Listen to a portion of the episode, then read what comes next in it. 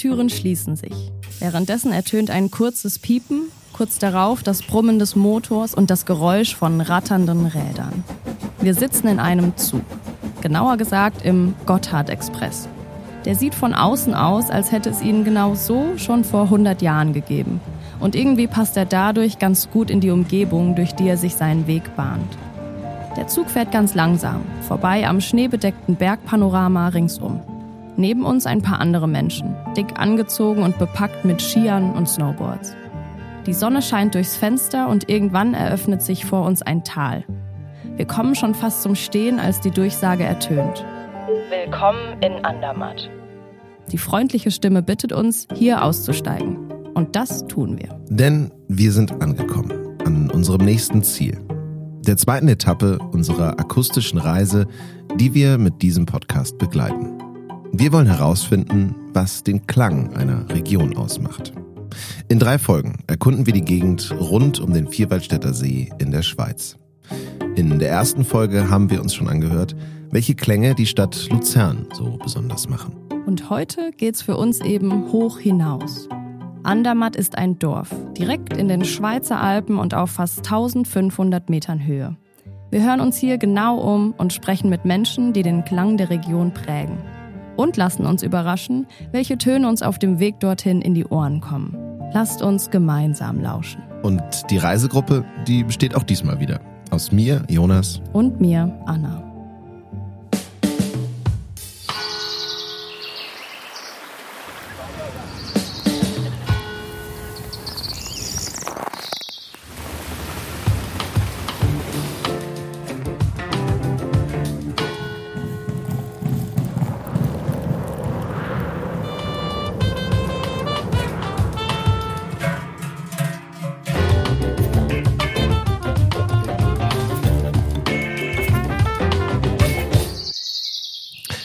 Der Suche nach dem Klang von Andermatt wollen wir mit einem sprechen, der den schon seit vielen Jahren im Ohr hat. Benz Simmen.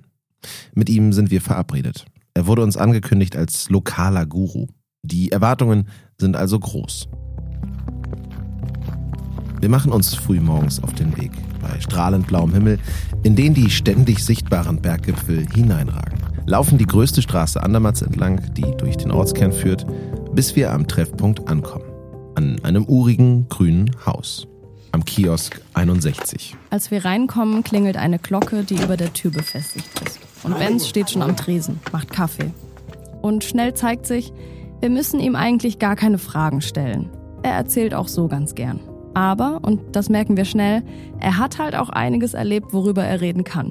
Ich hätte das nie gedacht, dass es so fast sentimental emotionell wird. Wir sind äh, am Schluss der Fahrradreise aus Sydney dann über Bangkok nach Hause geflogen nach Zürich, haben das Fahrrad zusammengepackt, äh, zusammengebaut in Zürich und sind nach Andermatt gefahren. Eine der ersten Anekdoten, die er uns erzählt, ist die von einer Fahrradreise, die er vor vielen Jahren mit einem Freund unternommen hat.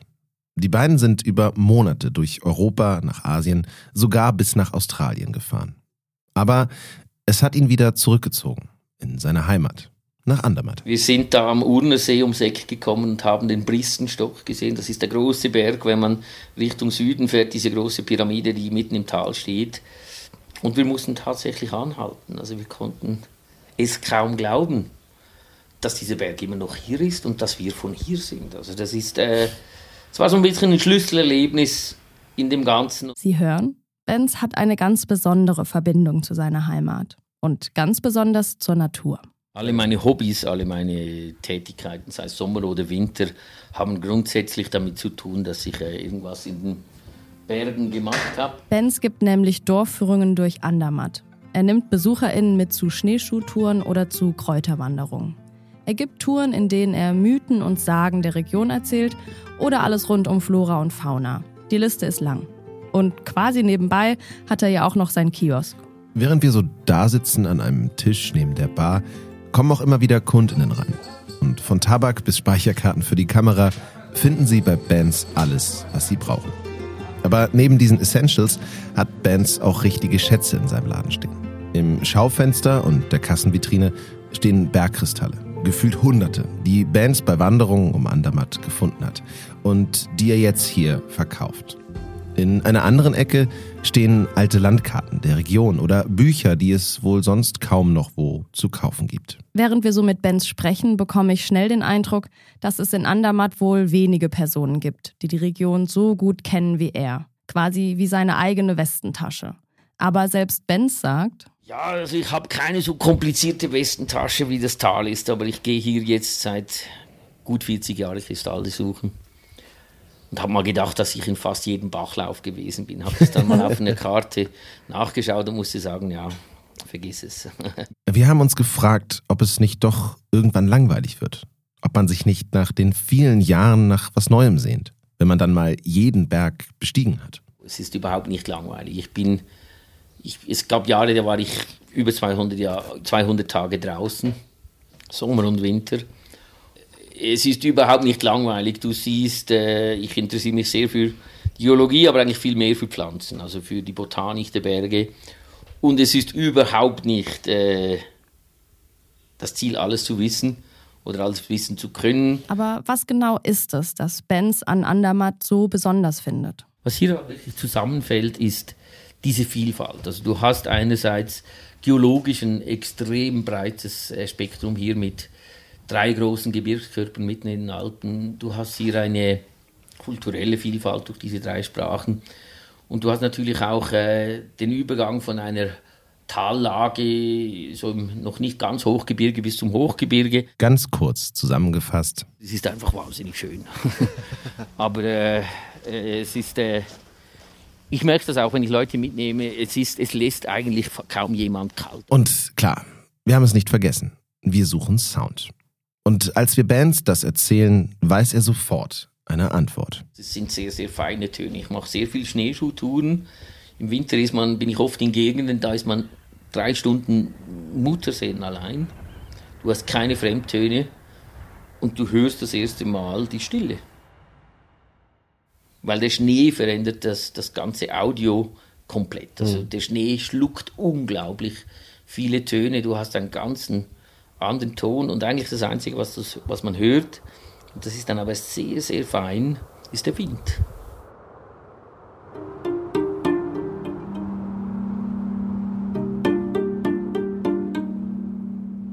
Unsere nächste Verabredung steht an. Aber so ganz wollen wir uns noch nicht von Benz verabschieden. Und wir haben das Gefühl, er hat auch noch was zu erzählen.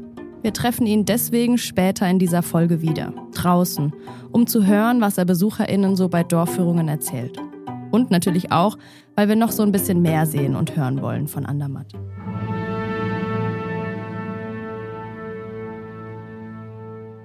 Bis dahin hat auch unsere nächste Gesprächspartnerin einiges über Klang zu erzählen. Aber tatsächlich ist der Klang Andermatts für sie ein anderer als für Benz. Das Swiss Orchestra, das versteht sich als Orchester für die ganze Schweiz. Das ist Lena Lisa Wüstendorfer. Sie ist Dirigentin und Musikdirektorin des Swiss Orchestra, außerdem Intendantin von Andermatt Music. Und das Swiss Orchestra, das ist das Residenzorchester der Andermatt Musikhalle. Die wurde 2019 fertiggestellt. Wenn es eben ein Symphonieorchester hat, das da spielt, dann ähm, haben da noch so gut 420, 450 Personen im Publikum Platz. Also eigentlich eine ziemlich intime Atmosphäre, sehr persönlich für ein Symphonieorchesterkonzert, aber das ähm, genau ist dann auch noch eine Spezialität von Andermatt. Die Konzerthalle selbst ist aber nicht das Einzige, was das Swiss Orchestra von anderen Sinfonieorchestern unterscheidet. Und wir haben einen ganz bestimmten Fokus auf Schweizer Klassik und Romantik.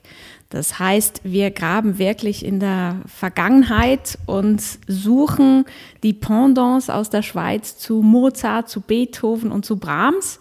Wenn man an Klassik und Romantik denkt, da fallen einem wahrscheinlich einige deutsche, österreichische oder italienische Komponisten ein. Und ja, das Gendern können wir uns in dem Fall leider auch sparen.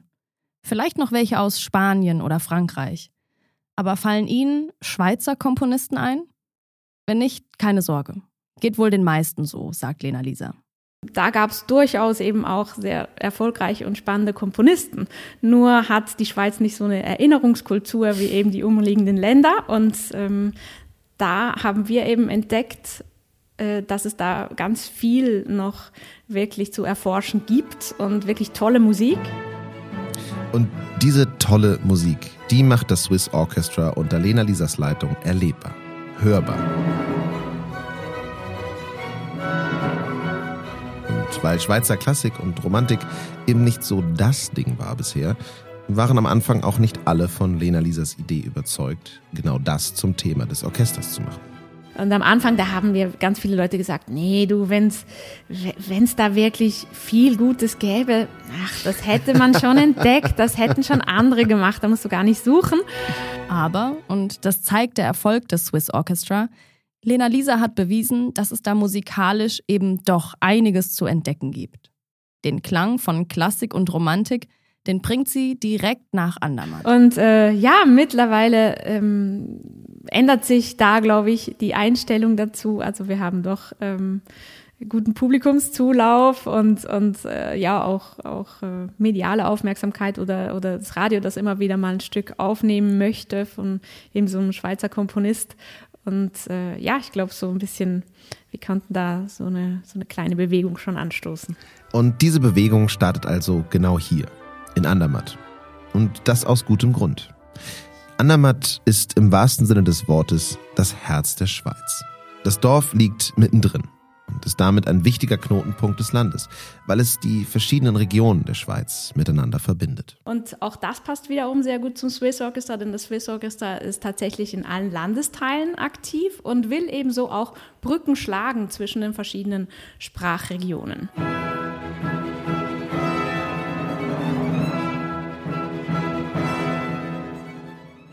Und ich erzähle dann immer so ein paar Anekdoten zu den Schweizer Komponisten, was die jetzt überhaupt mit uns zu tun haben oder was jetzt gerade spannend war an denen. Und äh, da sind dann alle wieder auf dem gleichen Stand. Und ich denke, das ist Musik, die man, die man, da braucht man kein Handbuch, um das zu verstehen. Das kann man einfach wie ein gutes Menü genießen. Und ich finde sowieso, man sollte ein bisschen risikobereiter sein, wenn man sich Konzerte anhört oder überhaupt, wenn man, wenn man irgendwie, ja, sich auf was Neues einlässt. Für mich ist eigentlich ein Konzert hören immer wie wenn man in ein Restaurant geht und, und äh, ja, man freut sich ja da auch ab und zu mal, wenn man nicht äh, wieder die gleiche Pizza hat, sondern was ganz Neues äh, entdeckt, genau, und überrascht wird. Und weil wir noch mehr von Andermatt hören wollen, haben wir bei Lena Lisa nachgefragt, welchen Klang wir uns nicht entgehen lassen sollten gerade auch Andermatt zum Beispiel hat, hat tolle Volksmusiker, zum Beispiel äh, den Akkordeonisten Frankie Gehrig und seine Schwester äh, Maria Gehrig. Und den Tipp lassen wir uns nicht zweimal geben.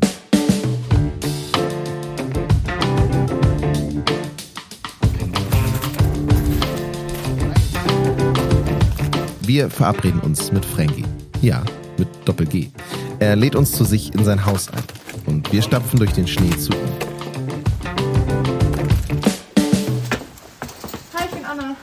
Frankie. Hallo. Hi, Jonas. Hallo.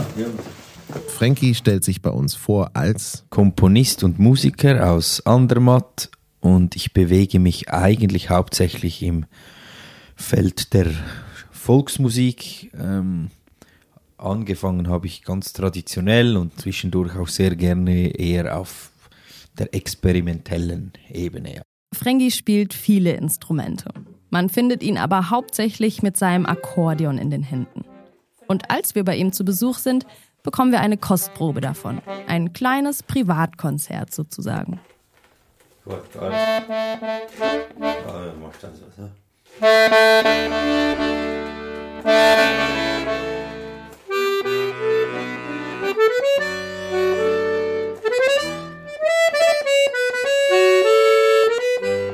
Er spielt schon seit er sechs oder sieben Jahre alt war. Seine Cousins und sein Onkel haben damals alle Akkordeon gespielt. Und das hat ihm irgendwie gefallen, erzählt er. Frankie ist in Andermatt geboren und aufgewachsen. Fürs Studium war er mal kurz weg, ist aber anschließend zurückgekehrt ins Tal seiner Heimat. Er hat übrigens unter anderem an der Musikhochschule Luzern Akkordeon studiert. Und hier zurück in der Heimat ist er mittlerweile, wie wir schon von Lena Lisa wissen, bekannt wie ein bunter Hund. Auch er hat schon in der Andermatt Konzerthalle gespielt. Und Andermatt selbst, seine Heimat, die hat auch Einfluss auf seine Musik. Es ist halt in erster Linie meine Heimat oder wo ich mich am liebsten auch, da bin ich ganz ehrlich, bewege. Ich brauche eigentlich mhm. gar nicht wegzugehen. Ähm, und es ist in dem Sinn halt einfach, glaube ich, Inspirationsquelle für mich, für, für, für neue Ideen und ja, so ein bisschen Wohlfühloase, wo ich mich entwickeln kann. Und diese Inspiration, die findet er in der Umgebung rund um Andermatt. Ja, es ist schon vor allem die Natur. Ich bewege mich gerne und viel draußen und, und verspüre dann auch eher Lust zum irgendwas produzieren oder äh, mhm. schreiben oder ausprobieren. Und es ist so ein bisschen ein nicht ganz ein offensichtlicher äh, Input, aber trotzdem für mich, glaube ich, recht wichtig. So. Kein Wunder also, dass die Geräusche und Klänge, die für Frengi typisch Andermatt sind, auch aus der Natur kommen. Welche das sind, haben wir ihn zum Abschluss unseres Gesprächs nochmal gefragt. Ja, vielleicht das, das Pfeifen des Windes oder ein Bergbach, die Reus, die man hört.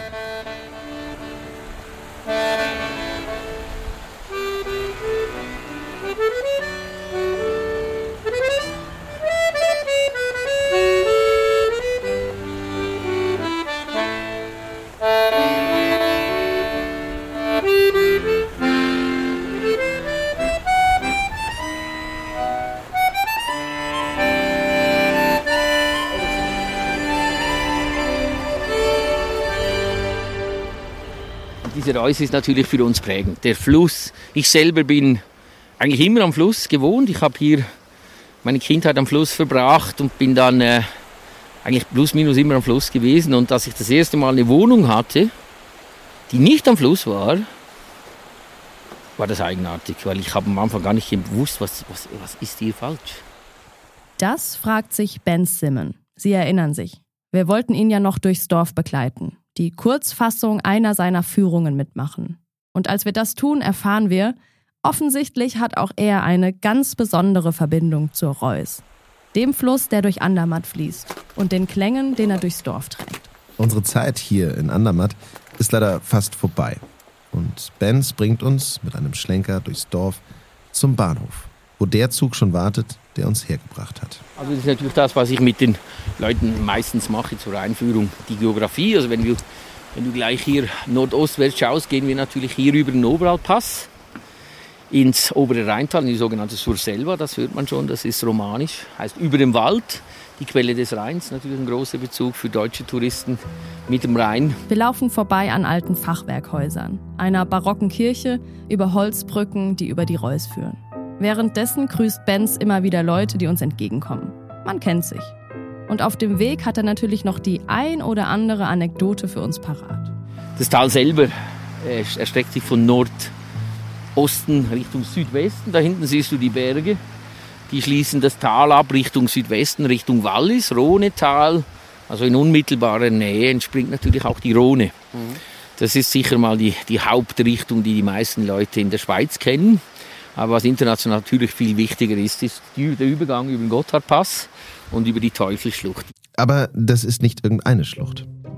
Die Schöllenen-Schlucht, die Teufelsbrücke, ist in der Schweiz für jedes Schulkind obligatorisch. Also es gibt, glaube ich, kaum eine Schulklasse, die nicht durch die Schöllen wandern musste, die Teufelsbrücke hören, äh, sehen musste, die Sage in der Schule beschreiben musste.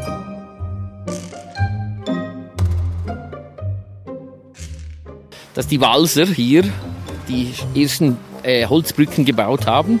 Und diese Holzbrücken wurden jedes Jahr aufgebaut und wieder abgebaut, weil man konnte das nicht in, in der Schlucht lassen wegen den Lawinen und den, dem, äh, den, den, äh, des Eisschlages. Jetzt äh, ist es ab und zu passiert, dass man die Brücke zu früh gebaut hat. Es hat nochmal Schnee gegeben und die Lawine kam und die Brücke war weg. Und irgendwann hat man die Schnauze voll gehabt und irgendeiner stand da vorne der an, an der Schlucht und hat gesagt, dann soll sie doch der Teufel bauen. Und er erzählt uns die Sage, wie die BewohnerInnen einen Pakt mit dem Teufel geschlossen haben sollen, der ihnen eine Brücke baut im Tausch für die Seele des ersten Menschen, der sie überquert. Und wie die BewohnerInnen den Teufel überlistet haben, als sie einen Ziegenbock über die Brücke geschickt haben. Wir lassen uns noch ein wenig von Bens Geschichten mitnehmen, bis er los muss zur nächsten Dorfführung und wir zum Zug, zu unserem nächsten Halt. Aber bevor wir dort ankommen, haben wir einen Moment, um all die Eindrücke sacken zu lassen. Der Blick auf die Berge rund um Andermatt, das romantische Dorf selbst, das Rauschen der Reus, der Einblick in die fast vergessene Schweizer Klassik, die Akkordeonklänge von Frankie, die Brücken schlagen zwischen Tradition und Moderne. und Bens Geschichten. Anna, du kennst die Frage ja schon vom letzten Mal. Was von all dem ist für dich dein liebster Andermattklang? Ich würde sagen, es sind die Klänge, die wir gehört haben, als wir mit Benz durchs Dorf gelaufen sind. Einerseits seine vielen Geschichten und nebenbei das Bachrauschen oder das Läuten der Kirche. Und bei dir? Ist vielleicht ein bisschen komplizierter, aber weil die Berge so präsent waren die ganze Zeit, ist es für mich die Beschreibung von Bens, von den Klängen, die er in den Gletschern gehört hat. Also bei mir ist es eher die Vorstellung von einem Geräusch. Wir sitzen im Zug und sind auf dem Weg zum nächsten Stopp. Und auch dahin nehmen wir sie wieder mit. Und zwar direkt zum und auf den Vierwaldstätter See. Wie es da klingt, das hören Sie in zwei Wochen. Präsentiert wird dieser Podcast von der Luzern Tourismus AG. Wenn euch die Folge gefallen hat, abonniert den Podcast und lasst uns eine Bewertung da. Bis zum nächsten Stop. Salut und ciao, sagen Jonas und Anna.